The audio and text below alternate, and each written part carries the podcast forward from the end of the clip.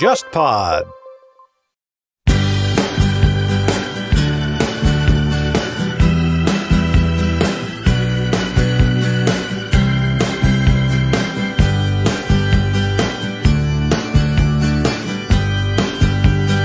はっきりさせなくてもいいあやふやなまんまでいい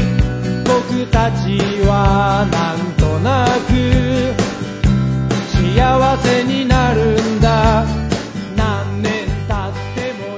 一个脱口秀的一个演员叫 George Carlin，他我很喜欢他一个段子，他就是呃拿来讲呃就是美国美式橄榄球 American football 和那个呃棒球 baseball。哎呀，他说棒球的这东西呢是属于十九世纪的田园牧歌式的运动，然后美式橄榄球是属于这种二十世纪的工业化的运动。我看到材料是被刘伯承看到的，刘伯承觉得这个运动很好，这个运动非常适合发展成军军事体育。他说为什么？第一，你看这个运动要跑，因为你要跑垒嘛，你要跑，同时呢你要打，就是你要你要挥棒打击，培养你的一种纪律感，培养你的眼力。你要你要射击嘛，你对你眼力很好。同时的话，呃，你还要投掷。这几年前吧，我当时写过一篇学术上的论文，然后当时发表在中共党史研究上面。所以说，很多人觉得很奇怪，当时人怎么会登一篇呢跟棒球有关的论文？我们很有名的做冷战史的专家是沈志华老师，嗯也在这会沈爷沈爷对吧？也在这个会上面。后来就跟我聊，他说：“哎呀，我小沙，你说你这篇文章写的很好。”他说：“哎，而且我我给你一些我个人亲亲身经历的佐证。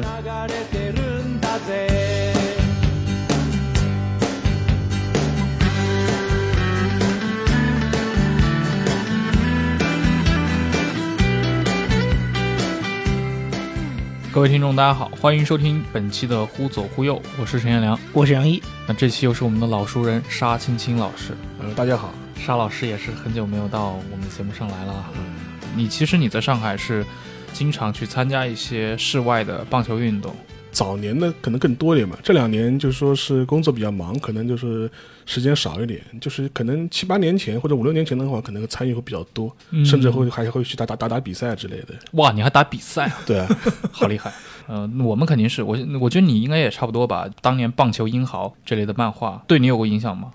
呃，说实话，棒球英豪对我的影响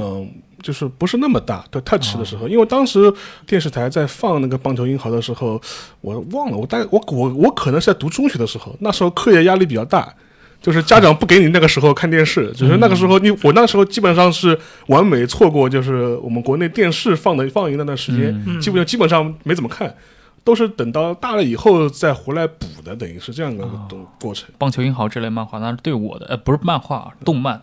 对我的影响还是蛮深。所以说你是从小看到大，呃，并不是，但是我是很小的时候就看了这部这个这个动画片，就是你作为小孩子看的时候，其实你并不能够 get 到那么多它的内涵，因为这个漫画其实还我我认为是在运动漫里面挺特殊的。对，因为我们其实小时候看，比如说像足球小将呀、灌篮高手呀，更多还是聚焦在运动本身嘛。对，比较纯粹的运动漫。尤其是足球小将，对小将他的那些时间大部分就是在赛场上，对吧？对灌篮高手可能还有一些线下的一些搞笑的一些桥段，对，但是像棒球英豪，我认为它真的是运动是它的一个嗯背景，背景，对它里面其实更多是一种反映人的青春期，呃，友情啊、爱情啊，就是那种懵懂的恋情呃，但是你说我们作为小学生的时候看那个，其实你是感觉不到这一点的。嗯我其实我也是后来啊，就是可能大学以后重新看了这部动画，我才发现哦，原来小时候我其实很多地方根本就没有 get 到。对对但是无论如何，就是像我觉得《棒球英豪》这样的一个动画的话，它还是给很多中国的小孩子普及了像棒球，尤其普及了像甲子园这个概念。对，至少知道有这么一个运动，是有甲子园这么一个地方。对，要打进甲子园这个口号，其实就跟赤木刚宪说我们要啊称霸全国称霸全国。一个一个一个道理了。对，然后尤其最近两年嘛，那个甲子园球场每年还是会在中国掀起这种旋风。因为我觉得可能去年吧，就去年八月份的时候，那个因为有一个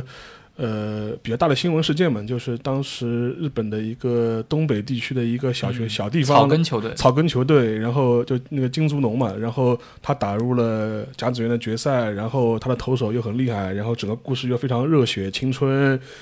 会拿来做一个比较嘛。所以说当时我记得去年的时候，可能国内自媒体啊，或者是媒体圈里面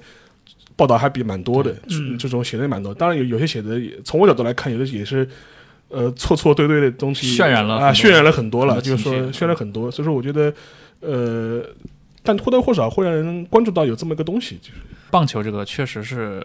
很多人都知道，但是离生活比较远。感觉是非常远。甚至我知道我有很多朋友试图去接触过棒球，但是后来规则规则太复杂，劝退了。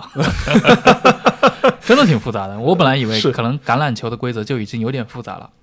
但其实橄榄球你只要仔细研究一下，是吧？半个小时你基本上能搞清楚规则。橄榄球复杂的不是规则，橄榄球复杂的是战术。对，它是战术，它是一种很，就是橄榄球也很像一种军事化的运对动。，之前我看到我听到一个段子，就是我很喜欢的一个美国的一个脱口秀的一个演员叫 George Carlin，他我很喜欢他一个段子，他就是嗯、呃拿来讲呃就是美国美式橄榄球 American football 和那个呃棒球 baseball，他的一个比喻就非常有意思，他就说。哎呀，他说棒球的这东西呢是属于十九世纪的田园牧歌式的运动，然后美式橄榄球是属于这种二十世纪的工业化的运动。呃，所以说美国人会把棒球叫做呃 American pastime，美式的休闲运动。对，然后他会把棒球很自然的跟比如说呃父子情啊、亲情啊、家庭的关系啊，因为很多美国人的回忆就说，哎呀，小时候。呃，爸爸带着一家人去去看棒球，这虽然比赛可能呃不是很激烈，但是一家人其乐融融，一一就一边看比赛一边吃东西你。看那个，你看那个《Interstellar》里面，就那个《星际穿越》，对它里面唯一的一个体育运动出现就是棒球，它所有的那个亲情的东西都是在看棒球比赛。对，它这个东西是在对美国人来说是一个有很强烈的一个文化符号意义的。对比如说，在美国对美国很多这种父亲来说，他跟儿子交流的方式就是两个人去互相丢球嘛，嗯，拿个手套互相丢，一边丢的时候，哎，你最近怎么样啊？有没有谈女朋友啊？读书怎么样？就基本上是这种交流方式。而且棒球这个运动本身在美国的出现和它职业化的那个历程，要比很多人想象的要早。可以这样说吧，它是全世界范围内最早被职业化的运动。你看很多那个 NBA 的标识都是那个红白蓝，NFL 也是红白蓝，它这套都是跟棒球学的。棒球基本上也是奠定了就说是美式体育的一个基本的一个模式。你看所有的美式体育，第一，它是一个没有升降级的联赛，对它是没有升降级的。第二，一般都会分好几个联盟，国家联盟、美国联盟，棒球也是这样子的。它这个运动的本身，它是一个是以盈利为目的的一个娱乐为娱乐活动。呃，在十九世纪以后，呃，棒球开始出现之后，然后它职业化以后，就开始出现了一些付费去看的比赛。你看那个以我拿英国足总做例子的话，它就就是基本上是一个民间的自下而上的一个有有很严格等级制度的这样一个体育联盟，而且很它的职业化很晚。这嗯足球职业化基本上是等到二战以后才职业化的，棒球就完全相反，它就是一个封闭的联盟，以商业为考量。呃，还有一点大家可以留意一下，因为美国我们都知道，它很早就通过了反托拉斯法嘛，但是在商业体育，尤其是棒球这个领域是个例外。呃，美国国会通过专门的法案，就是是赋予棒球球队在美国体育市场的垄断权的。就比如说，他现在美国大联盟有一共有三十个球队，你要加入新的球队，他是要三十个球队同全部同意的，或者是你每个某一个某一个球队你要迁主场，我要把主场从那个一个城市换到另一个城市，很麻烦。从这角度来说，它形塑了整个一个美国商业体育或职业体育的一个基本的模式。呃，这个为什么会跟家庭的这种概念连得很深？那么前就前面我们提到这一点，因为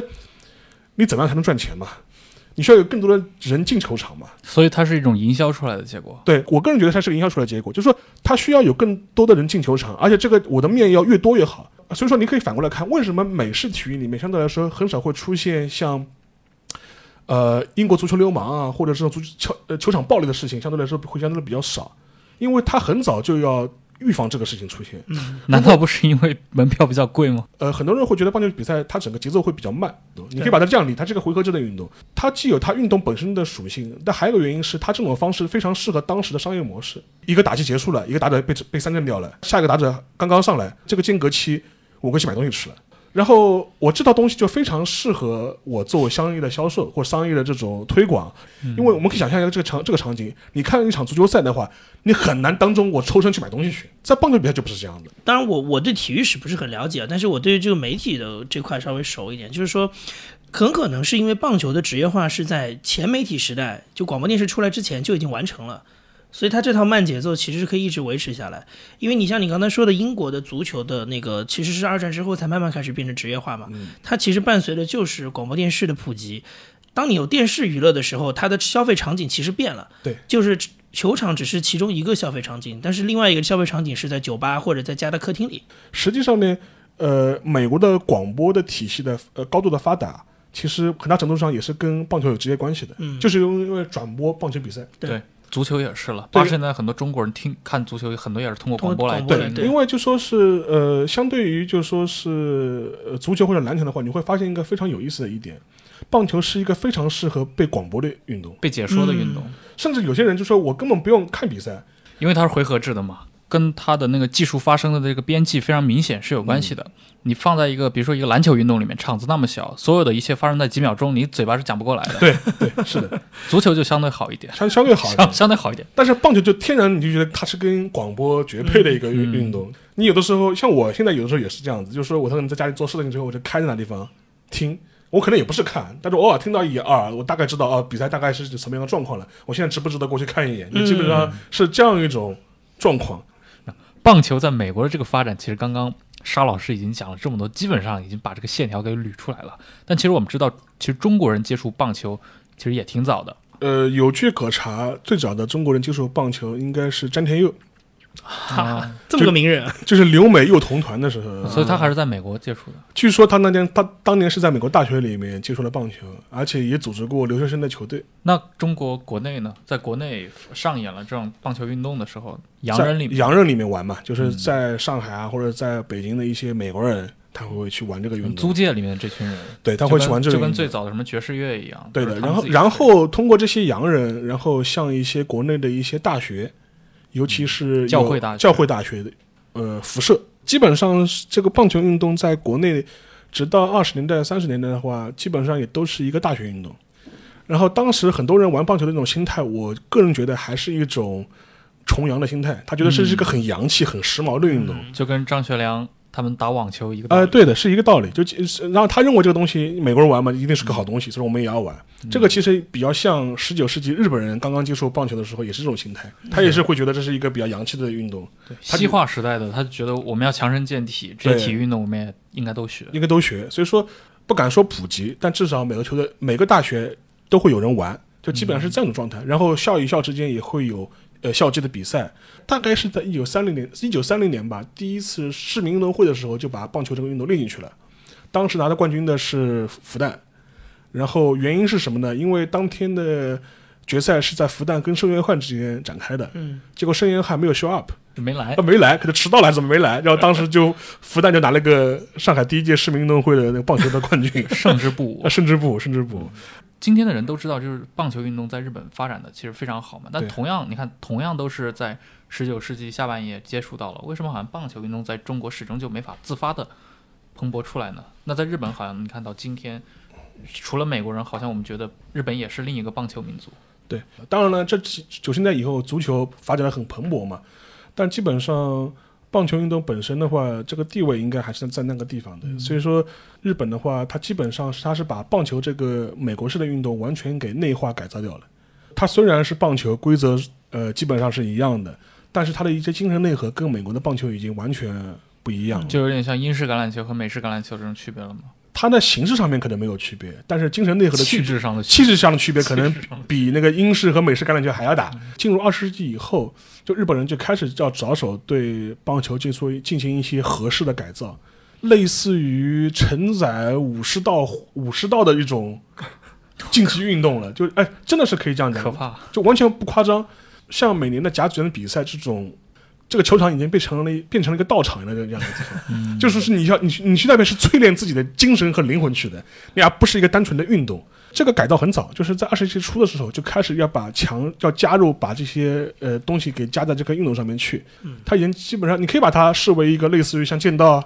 柔道啊这样一种国际了。他在比如说四十年代，就是大东亚战争的时期，日本其实有过那种去洋化的这种运动嘛，对就把什么萨克斯改成什么金属尺八这种事儿对有影响到棒球这个东西吗？有甲子园这个比赛，其实在二战期间也一直在办，当中只停过两三届吧，就是说是原因是因为学生都被征兵了嘛。当然，二战以后，因为他要去军国主义化嘛，搞民主化，可能呃会有所改观。他也有他他也有他的职业棒球的嗯联盟体系，但是他的一个日本人对他的 take serious 的程度要比美国人严重很多。嗯呃，我可以举个例子，就是说是，呃，现在有一个日本球员在美国很火，叫大谷翔平，被认为是百年一遇的棒球的奇才。他既可以当投手，也是可以当打者。呃，当时他从日本去美国的时候，当时就提了一个条件，就是签我的美国球队必须答应我一个条件，明年就是二零二零年东京打奥运会的时候，必须放我回来参加奥运会。从美国人角度来来说，就会觉得这是一个非常莫名其妙的一个条件。他觉得这是这是有关系吗？就是对吧？但是他就就不行，我要我要在东京奥运会的主场为祖为国争光的这种情绪就非常不是，听上去很昭和的事儿啊啊，就对发生在这些年轻的棒球运动员身上。日本在日本棒球可以源远流长到现在，那是因为它的内核已经被日本人完全改造成内化了内化了。回过来就说是棒球在中国的话，这可能始终是没有有这样一个过程。因为我还看过一些五十年代的时候，当时一些归国的一些华侨，嗯，或者是归国的一些知识分子，尤其是从美国回来的知识分子，他写写一些自我批评、自我揭发的一些文文章的时候，他会觉得自我批评，我这人不行。说我在美国的时候，浪浪费了大把时间的讨论什么棒球比赛啊，这种这种上面，就是说讨论这些无聊的东西啊，没有把时间全部花在那个什么科学研究上面，就拿了还这个时候回国之后还拿这个做自我批评的一这个批。无可批了，批无可批了，就说你看当年我少看两场比赛，就就能把这个算术题解出来的。这也是解释了为什么棒球可能在国内没有相对来说这样一个很蓬勃的一个背景。但是棒球在中国也不是完全没有蓬勃发展的机会。对，这就是可能很多的中国的听众未必了解过的一段。其实棒球在中国还是有一段时间是被，尤其是被官方对，给捧出来了。对，而且捧的那个位置还挺高的。比较有意思，就是说是其实我当时跟人家开玩笑，我说基本上。棒球在中国有几个源流嘛？一个源流就从前面前讲前面讲到了，就是大学生，然后这基本上是个大学的源流，以至于会有将来呃之后还会有留学生啊，在美国的一些留学就这这个谱系就是面向民间的那一块儿。就是还有一个谱系是军事体育，嗯，而且是中国共产党的就是军事体育。对，可能十几年以前，当时那个我那个谁崔永元拍过一个《我的抗战》嘛，嗯，对吧？一个长大型的一个纪录片。嗯我知道那个。当时他也拍过，就是说当时在延安的一些抗战时期在延安的一些红红小鬼的一些回忆。当时你去看的话，当时有一集有一个老人就提到，当当年在延安的时候就看到过战士打棒球。那就很奇怪，哇，这些延安的山沟沟里面，我怎么会打棒球的？看人家可洋气了，还跳舞呢。啊，对，摇动小开不是不是随便说的啊，。对。实际上面，呃，这个源流是怎么来的呢？就是当时是当时的一批日本战俘，最早的时候是出于统战和教育的目的，就允许他们打棒球，说你们可以搞点你们自己喜闻乐见的一些体育运动啊。日本人们打棒球很正常嘛。他说，然后，当时的一些中国的一些战士吧，共产党的一些八路军的战士嘛，觉得好奇，就跟着一起玩，就慢慢慢慢也开始学。后来这个事情最早的时候，我看到的材料是被刘伯承看到的。刘伯承觉得这个运动很好，这个运动非常适合发展成军军事体育。他说为什么？第一，你看这个运动要跑，因为你要跑垒嘛，你要跑。同时呢，你要打，就是你要你要挥棒打击，培养你的一种纪律感，培养你的眼力。你要你要射击嘛，你对你眼力很好。同时的话，呃，你还要投掷，因为你在丢球嘛，对丢手榴弹很好，非常适合就是说是搞军事体育。所以说，当后来有段时间是在刘伯承的呃鼓励底底下吧，就是在当时在延安就是开始有一股就是打棒球的一尤其他那个幺二九师，幺二九师他的部队里面，就说甚至幺二九师的一些他的一些呃军事歌曲里面都是会把棒球写进去。这个传统一直保持到解放战争时期。嗯，就是所以所以大家可以想象，当年的嗯呃美国人的这个调解团体来到啊、呃分别去了南京和和延安之后看到的景象，南对南京那边就是一群中国式的呃穿着长袍马褂的，呃渲染什么传统中国价值观的对。到了延安那边，我靠，那都是一帮什么样的洋气的人，还还打棒球的，呃高下立判的高。下立判。所以说，呃，这套东西就是说是一直延续到解放战争时期。就是刘刘伯承在他的一些文章里面，就是他比如说写那个进军大别山的时候，还拿棒球举过例子。当然了，从我们的角度来看，重新看他这个文章的话，我们可以判断，我们刘伯承元帅对棒球规则基本上是没有搞懂，他他其实自己不打，他自己是不打的，就是，但是他肯定是玩的很多，他看了很多，他会拿他一些运动的一些形式来做比喻。然后一九四九年，就是说是新中国成立之后，第一届解放军运动会，嗯，棒球就是正式比赛项目。嗯。而且有一段时间，当时就是在全国各地的军区部队推广棒球，嗯。然后当时也为了呃要那个提高各自部的成绩，也会去拉一些当时很有名的一些中国民国时代的一些棒球的一些早期的一些推动者，就比如说梁福初先梁福初先生啊，呃，就说唱片师们请他当当教练，这就是两两股源头开始合流了。对，然后他甚至还会找一些当时我们都知道有段时间的话，呃，有一些日军日本的一些顾问还留在呃那个中国嘛解放军里面。四九年之后有一批人还没走，他会也会请他们来教他们学战士打棒球。嗯呃，整个五十年代到六六十年代初，呃，发展的规模都比较蓬勃。还有一点就是跟你前面讲的一点，就是两股的源头开始合流了。中共的军事体育的源流跟原来大学体育的源流、棒球的源流开始在新中国以后合流，然后有过一段时间，我们你可以称之为蜜月期，短暂的蜜月期，或者是蓬勃的发展期。我还看到过一份那个材料，是那个人民日报。嗯人民日报的某篇文章里面提，还举了个例子说，如某军区的战士刘洪生过去打靶的时候，枪一响就要眨眼，所以命中率非常低。自从练了棒球，枪响也不眨眼了，命中率也大大提高了。听着像卖药的。对对对，听着特别像什么？自从读了红宝书，腰也不酸了，腿也不痛了，然后多年的老风湿也好了。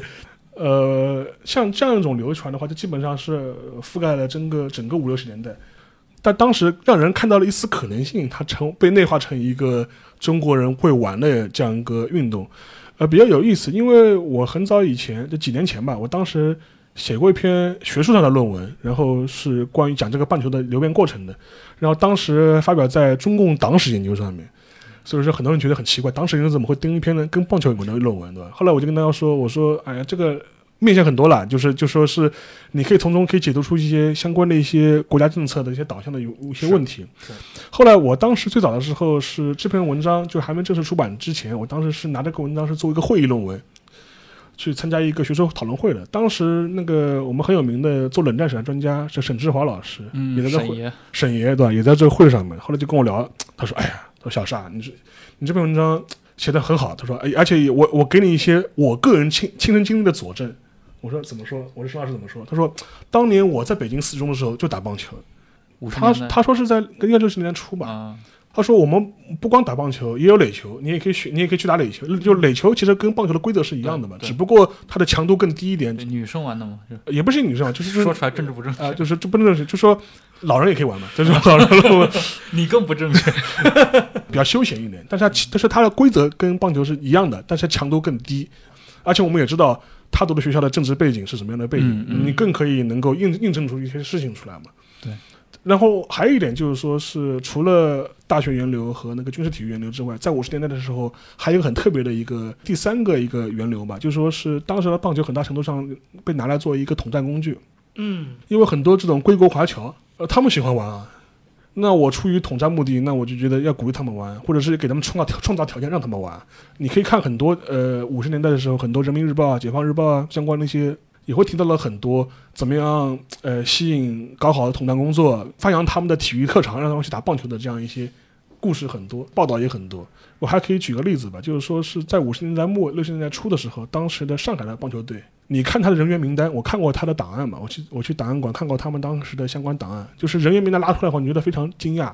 呃，他的主教练是上海体育大学的副教授，他其他球员大致印象中最低学历是高中，要么是大学，要么是大学肄业。在五十年代，你觉得是非常吓人的一件事情精。英运动，这这个是真的是个精英运动，而且个个都是统统战对象。呃，上海棒球队里面居然还有两个人是上海交响乐团的，就是你搞不清哪个是兼职，哪个是他的正职。所以说，在五十年代的时候，这也是一个棒球运动能够被推广或者发展的一个很重要的一个原因。所以他后来盛极也不叫盛极吧，他转瞬而逝的这个转折点在哪呢？呃，实际上面还是跟一个国际共运的一个大背景是有关系的。在当时的情况下面，就棒球会在中国就陷入一个非常尴尬的一个状态。为什么这么说呢？我们可以想一想，在社会主义阵营，除了中国，还有谁玩棒球？几乎是没有的。嗯，对，因为都是欧洲欧洲国家，苏联人是不玩棒球的对，东欧国家是不玩棒球的。好像直到今天，棒球在欧洲也不是特别的主。呃，现在的话就是说发展比较好的是德国、荷兰、意大利，意大利，嗯呃，这是发展最好的。然后今年的话，大联盟为了在欧洲推广棒球，还在伦敦嗯，搞了两场比赛，但是是在足球场里面，改的，打的他改的，他改的，说明伦敦连个像样的棒球场都找不出来就。符合大联盟标准的很难嘛。当时的中国棒球就陷陷入一个非常尴尬的情况，就就屠龙之术，没有办法为没有办法为国争光。哎，我其实我很想插一句啊，这是不是反过来也说明中国曾经有那么一度是有考虑过可能不用那么一边倒？棒球运动在中国刚说到五十年代那个高潮，是因为有军方的将领支持的，刘伯承、贺龙这些，尤其贺龙他后来就分管体育嘛，将来假设有机会，但历史没有发生嘛，大家也考虑过将来也许能用一些棒球外交的形式。呃，其实应该这样讲，呃，中国搞过棒球外交，不是没有搞过，就是说我呃这是后面的事情了。因为其实跟前面讲，第一个是到我整个到六十年末的时候，因为整个社会主义阵营没有人玩棒球，你就很尴尬。因为当时的社会主义体育的目最终目的是要为国争光嘛，对吧？就就就是你无法为国争光，你的体育让他干让你干嘛呢？就是说，然后更何况就是说是大概一系列政治运动之后，就说呃，棒球本身的一些资本主义的属性会被放大嘛，对，一些呃西方的欧美的属性，呃美国人的属性也会被放大，所以说就会跟跟整个社会主义的一个大的一个氛围显得越来越格格不入。当时六十年代初的时候，当时呃就国内的全国各地的棒球队。专业棒球队开始撤销，呃，我看过上海的呃体委的一些一些报告，申，申请说撤销上海呃呃棒球队，嗯理由很大个理由就是第一，哎呀，他说虽然我们练了好几年，但是一直没有国际性的比赛。第二个，美会觉得这个运动可能说群众基础不深啊，类似这种也会也会讲。基本上是到了六十年代初三年困难时期以后，它就基本上变变成了一个斗转直下的这样一个嗯过程。但是比较有意思的是，是在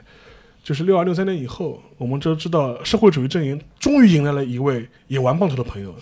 就是古巴。对，而且古巴到现在为止也是一个棒球强国，棒球强国。嗯，在奥运会时代，就是奥运会没有职业球员嘛，一直很长很长一段时间都是古巴，就是说是拿冠军的，就是这样一种状态。而且我们都知道，卡斯特罗本人他是一个非常狂热的棒球爱好者。当年夺取政权之后，自己都还会去下场打比赛。就是说，美国人一直有一个说法嘛，说他在呃五十年代初的时候，当时卡斯特罗去美国想去打球，结果后来就没有被选到嘛。当时很多美国人就非常后悔，说当年如果关于卡斯特罗，这个美国有很多故事啊，还说他青少年时代写信给罗斯福，嗯说罗斯福收到过两封信，两个孩子寄出的，一个孩子叫菲德尔·卡斯特罗，另一个孩子叫约翰·肯尼迪。嗯，但是他好像说早年打棒球这个事情是这这个好像是确实的，而且这个运动也没有因为跟美国关系的交恶就是受到了打压。古巴变天之后，加入社会主义阵营之后，尤其是导弹危机之后，呃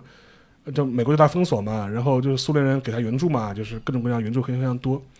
当时古巴也没有选择完全倒向苏联，虽然当时中苏已经分裂了嘛，对所以说我们当时也想争取古巴站在我们这一边，但 没争取过来是吧没？争取过来。为此还搞过棒球外交，啊，就是邀请古巴的棒球队来访华。当时比较比较有意思的是，中国还派那个代代表团去古巴访问。当时《人民日报》就说是写过一篇非常有意思的报道，卡斯特同志在古巴多有名名望。他说他走进棒球场，所有人万民起立鼓掌啊、欢呼啊，怎么样的？借此批判苏修，说苏修搞沙文主义，强迫古巴人民踢足球。古巴人民明明爱棒棒球嘛，你为什么要搞大国沙文主义，强迫别人玩棒球？哎，我我那个玩玩玩足球玩足球呢？就说说就是说苏修这种大国沙文主义的那个那个图谋，哪怕是在小小的棒球上面也不会得逞。所以说，既然苏联人不爱跟你玩玩棒球，我们陪你玩。所以当时就是会邀请那个古巴人来玩棒球啊，搞比赛。但是等到六六四六五年古巴人来的时候，国内的棒球队已经荒废了可能三四年的时间了。当时全国体委、上海体委还紧急的调这些已经不打棒球的人，凑了一个队，凑了个队 去陪他们玩。感觉这个故事可以单独拍个电影啊。我看过一些呃一些相关的一些档案嘛，就是记述他们怎么样跟他们交流，平时跟他们怎应该怎么讲怎么讲话，怎么表达我们的立场。当时的古巴代表团就说，基本上在中国待了还蛮长时间的，主要在上海。但是这个过程呢，随着古巴最后最终还是倒向了苏联嘛，这个事情又马上又是偃偃旗息鼓掉了。所谓的棒球外交也基本上也是一个昙花一现的这样一个事情。古巴这个机会错过了以后，就真死掉了，对对对，这个运动来说真的死掉了，就凉了。呃，真凉了。但是后面还有第二轮的棒球外交，第二轮的棒球是等到文文革的末期了，就是到七五年、七六年的时候了。哦，就是我们先是跟美国有了接触，尼克松访华，同时日本跟日本恢复邦邦邦交正常化。当时为了搞民间外交、搞民间交流，当时也开始重新的把棒球运动冷藏了十年之后再拿出来。为什么呢？其实也很简单，也是要跟对方进行体育交流，就很简单。因为比方说日本的邀请日本的什么学校球队来访华，我们球队去访日啊，那你那你怎么办呢？那日本人玩棒球嘛，那是个最好的一个嗯、我其实我理解这种还是那种就看人下菜碟的模式嘛。对你爱玩什么，我陪你玩，哪怕我不玩，我凑一帮人陪你玩。对，就基本上还是这样一种状态。所以，所以他基本基本上到这个时候的棒球在中国，基本上你你只能把它当成一个僵尸的体育运动了，它它就是政治的附庸，公工具能性功功功能性的一种工具化的一种它没有群众基础了。就群众基础。所以所以说，真正的呃开始就是作为一个运动本身开始恢复，可能要等到八十年代以后了。当然，最早的嘛，肯定也是为了要打奥运会啊，打国际比赛啊，就是你要是要争牌啊、啊争争奖啊，而而且我还可以举一个，就是八十年代初的时候，棒球复兴下面的一个政策工具化使用的一个过程。在日本的话，有个非常有名的一个华裔的球员叫王贞治，他是非常非常有名的球星，而且到现在为止也是全世界范围内的本垒打记录的保持者。他是生在日本的华裔二代，他基本上就是不会讲中文的一个人，嗯，但是他的国籍一直没有改，一直是一直是中国。但是他在日本是属于一个家喻户晓式的人物，然后也拿过日本的第一届的国民荣誉赏，当年是福田福田赳夫发的，他他是第一届获得者，首届获得者。八十年代初的时候，当时的我们知道对日负对日外交的主要的负责人廖承志，呃，曾经也跟当时他的所在球队的老板就读卖新闻进行过一些磋商啊沟通，希望能够请他来中国。后来到八十年代末的时候来过中国，当时是在那个北京亚运会之前，他也来过去过北京，去过天津，去过中国一些其他城市做过一些访问。这也是前前面讲的一个政策化或工具化使用的一个过程。但呃，不但不管怎么说嘛，在一个改革开放的一个大环境之下，你这样一个比天生就比较洋气，天生又带有一个对外属性的这样一个运动，自然而然会有一个比较好的一个发展的一个土壤吧。然后还有一个就是到了两千零八年奥运会的时候，当时小布什总统来参加奥运会的时候，也去开开过球。因为小布什本人是一个狂热的棒球迷，自己早年的时候还买过球队，德州游骑兵队，他当过老板。但是这个运动呢，在零八年奥运会之后，这个场就被拆掉了。后来就从零八年奥运会之后，棒球被移出了奥运会项目，一直到明年嘛，就回又回到奥运会这样的项目。日本对从零八年开始到现在的这十年，有可能又是一个中国棒球来说相对来说比较低谷吧，低谷的一个事情，因为你没有奥运任务了嘛，你没有奥运意义了嘛。对。但是最近几年，就是说是可能随着美国职业大联盟，他想开拓中国市场，嗯，所以说他也慢慢慢慢慢慢开始在国内搞比赛的转播，搞各种各样的活动，能够希望把这个市场能够带起来。对，而且最近的一个新闻就是美职棒就是嗯 MLB 嘛，他在七月初的时候宣布要在中国全面进军电竞领域，嗯要推广落地棒球的电竞联赛。嗯呃我觉得这招还蛮聪明的，因为明显就是你看我们在上海要找一个职业的专业的棒球场，其实其实也挺难的，对吧？嗯上海是有，但是数量很稀少。呃，在中国的其他城市可能就真的很难找到了。限制最多的其实还真的是棒球的规则，游戏是一个真的挺好的入门的方式。对入门的方式。经过十七个月的等待，忽左忽右的微信听众群终于开通了。各位小伙伴，不管你是因为偶然的原因收听到了这期节目，还是本身就是忽左忽右的长期订阅者，我们都欢迎你参与听众群的讨论。我们会在听众群里发布更多更新的节目信息，也会收集各位对忽左忽右内容的反馈与建议。加群方式是添加微信号 h z h y x z s，也就是忽左忽右小助手这七个字的拼音首字母。注意了，是忽左忽右小助手，这位小助手会将你加进群聊。期待你的参与。因为现在国内的剧，反正据我所知，就是说是发展比较好的，还是在北上广这样的或者一一线或者二线城市。相较于从前来说，的确是有个比较大的一个跃跃升吧。嗯，就比如说现在基本上是有全国的全国的大学联赛，有很多的这种针对青少年或者是幼儿的一些棒球的一些培训班或者培训项目越来越多。但这一点呢，其实说来也非常有意思。之所以会有很多针对幼儿或者是小孩的一些棒球的一些培训项目或者培训班，甚至学校，很大程度上是为了满足很多家长爬藤的需要，对，这就跟什么冰球啊、就是橄榄球在中国，长春藤。哦，因为为什么呢？就是很多人会觉得 我小孩子将来要进长春藤，必须要有个会一个体育项目体育体育项目，而且会的得是那种藤校运动，而且必必须是那种藤校运动然后。冰球、什么橄榄球冲击性又太强，伤不害太不不不不，冰球就也也跟棒棒球一样的，冰嗯球就是所以为什么上海这么多父母让自己的小孩子学学冰球嘛？其实很多嗯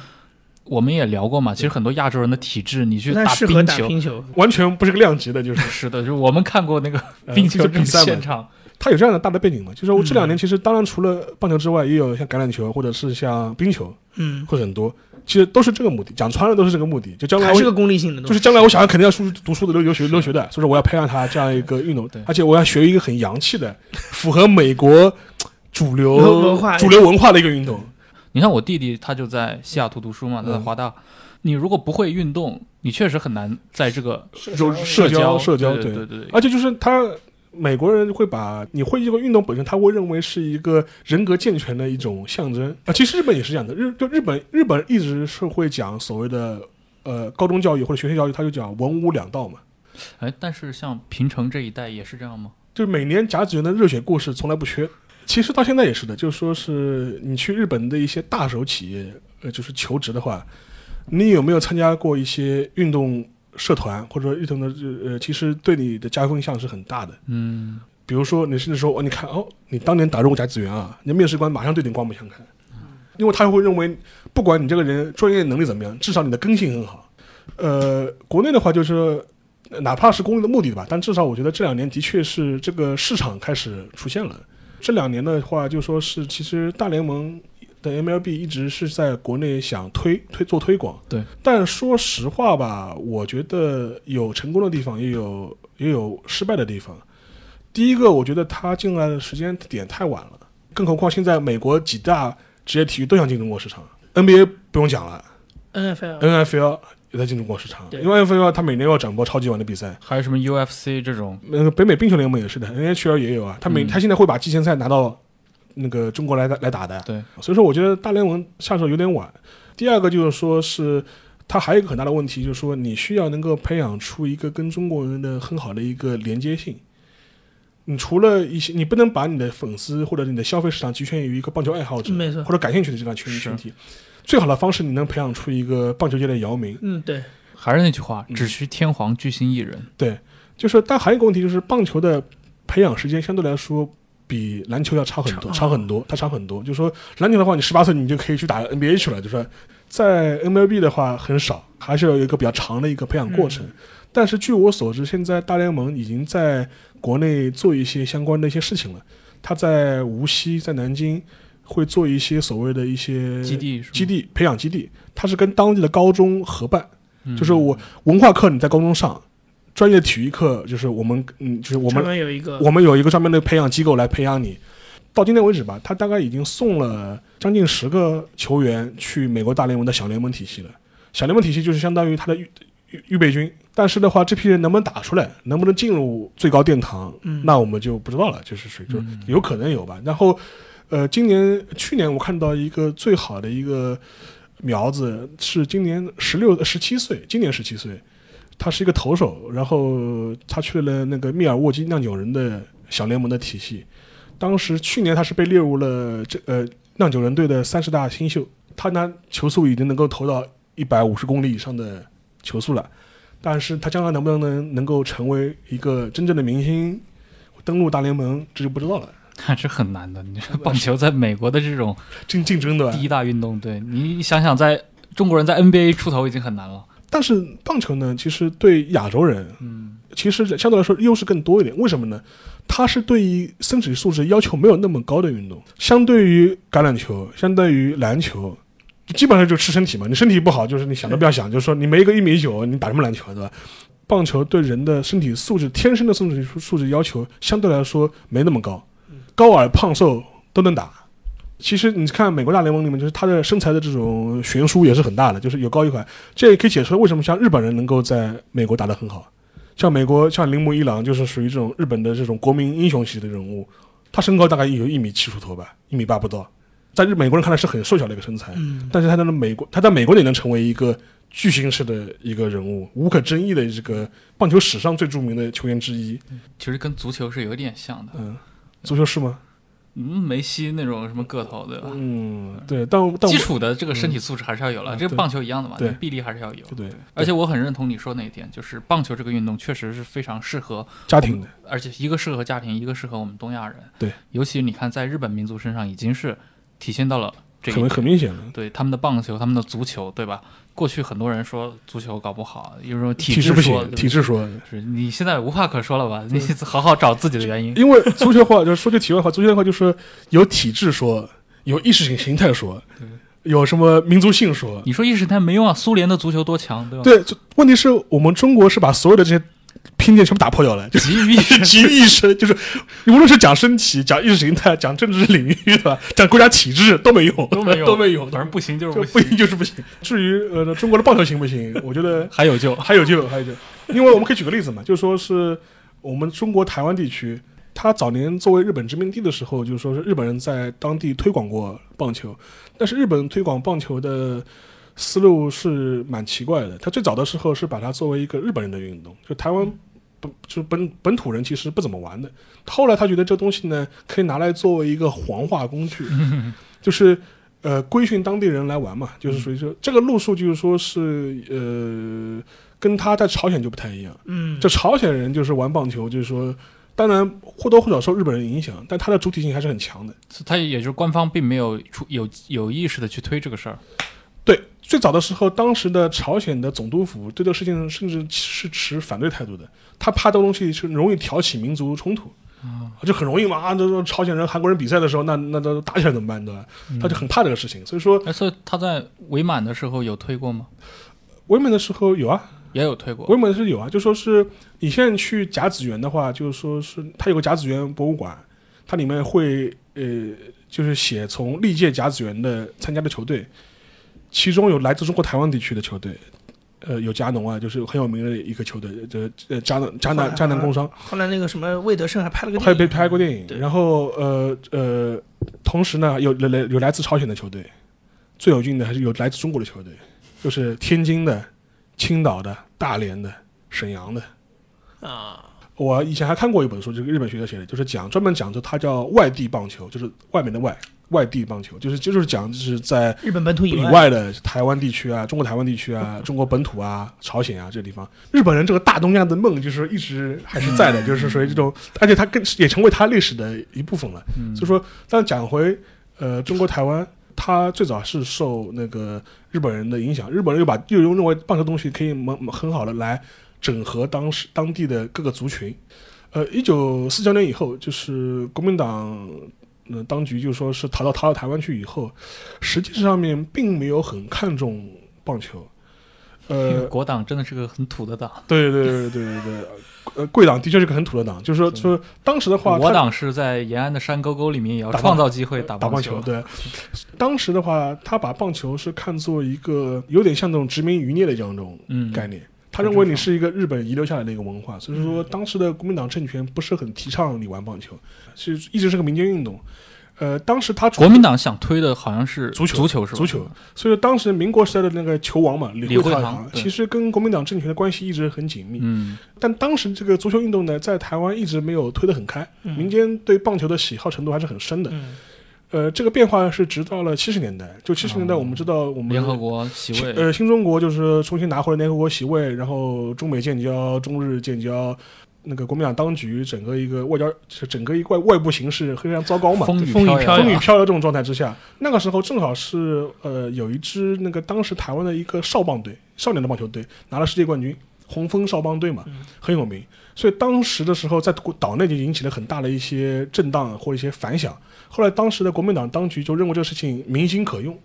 我可以利用这个事情来振呃来振奋岛内的士气嘛。当时就开始一改态度，就是重新给棒球资源，给棒球很多的这种政治上的一些地位，从此以后，棒球在台台湾的就正式的成为了一就是获得了官方的认可。就是你现在跟台湾所有人讲，基本上都知道红枫双棒队。嗯对这个传统到现在台湾也是有的。像当然我们也知道台湾，中国台湾就是说是它一直也是一个比较强的一个棒球的一个势力嘛。但是呢，在零八年奥运会的时候呢，它是第一次输给了大陆。当时反正岛内是震动很大的，就是属于叫跟天天塌了一样，就是。我们中我们大陆的球呃那个球迷可以可以感受一下，就是大陆队第一次篮球输给台湾的时候，当时好像国内也是吵得一塌糊涂嘛，就是说基本上类似的感觉。还有那种什么乘十倍，乘十足球输给了香港，啊，除非说想诚实，这个感感 感受诚实。所以说到这我们中国台湾是一个，反正我们讲中国棒球嘛，这是一个小的一个插曲吧，就是一个分支，就基本上是这样一种状态。好，非常感谢今天老沙来到忽左忽右，给我们分享了这么多关于棒球的好玩的事儿。啊，最后就插两句啊，就是说是如果大家对这段历史感兴趣的话，去可以去找我那篇论文看。然后 你那篇论文叫叫啥？呃叫什么？就是在新中国打棒球？在新中国打棒球。嗯当时我当时在美国就参加那个会的时候，取了一个非常洋气的名字，但一帮老美就觉得，哎，你这名字取得非常好。他英文的名字就叫 Play American Pastime in New China。听上去像一本书的名字。啊、是啊，我觉得非常好。将来我写书的话，可以拿它做名字。是，然后的话，另外的话就是我之前的话，在去年的时候，在澎湃的网上面也写过两篇跟日本甲子园棒球有关的文章，大家有兴趣的话，嗯甲子园也可以去搜一下。搜索甲子园关键词，看或者或者搜我搜我名字也可以沙青青对，应应该能看到，就应该是蛮长的，就是把整个嗯甲子园的过程很完整的讲了一遍。对前面提到那篇论文，在新中国打棒球，发表在中共党史研究二零一四年第三 第二期上，回头看找一个什么方法，比如说公号把这个链接贴进去，大家可以直接去看。没问题。嗯，对，好，那我们下期再见。嗯，再见。拜拜。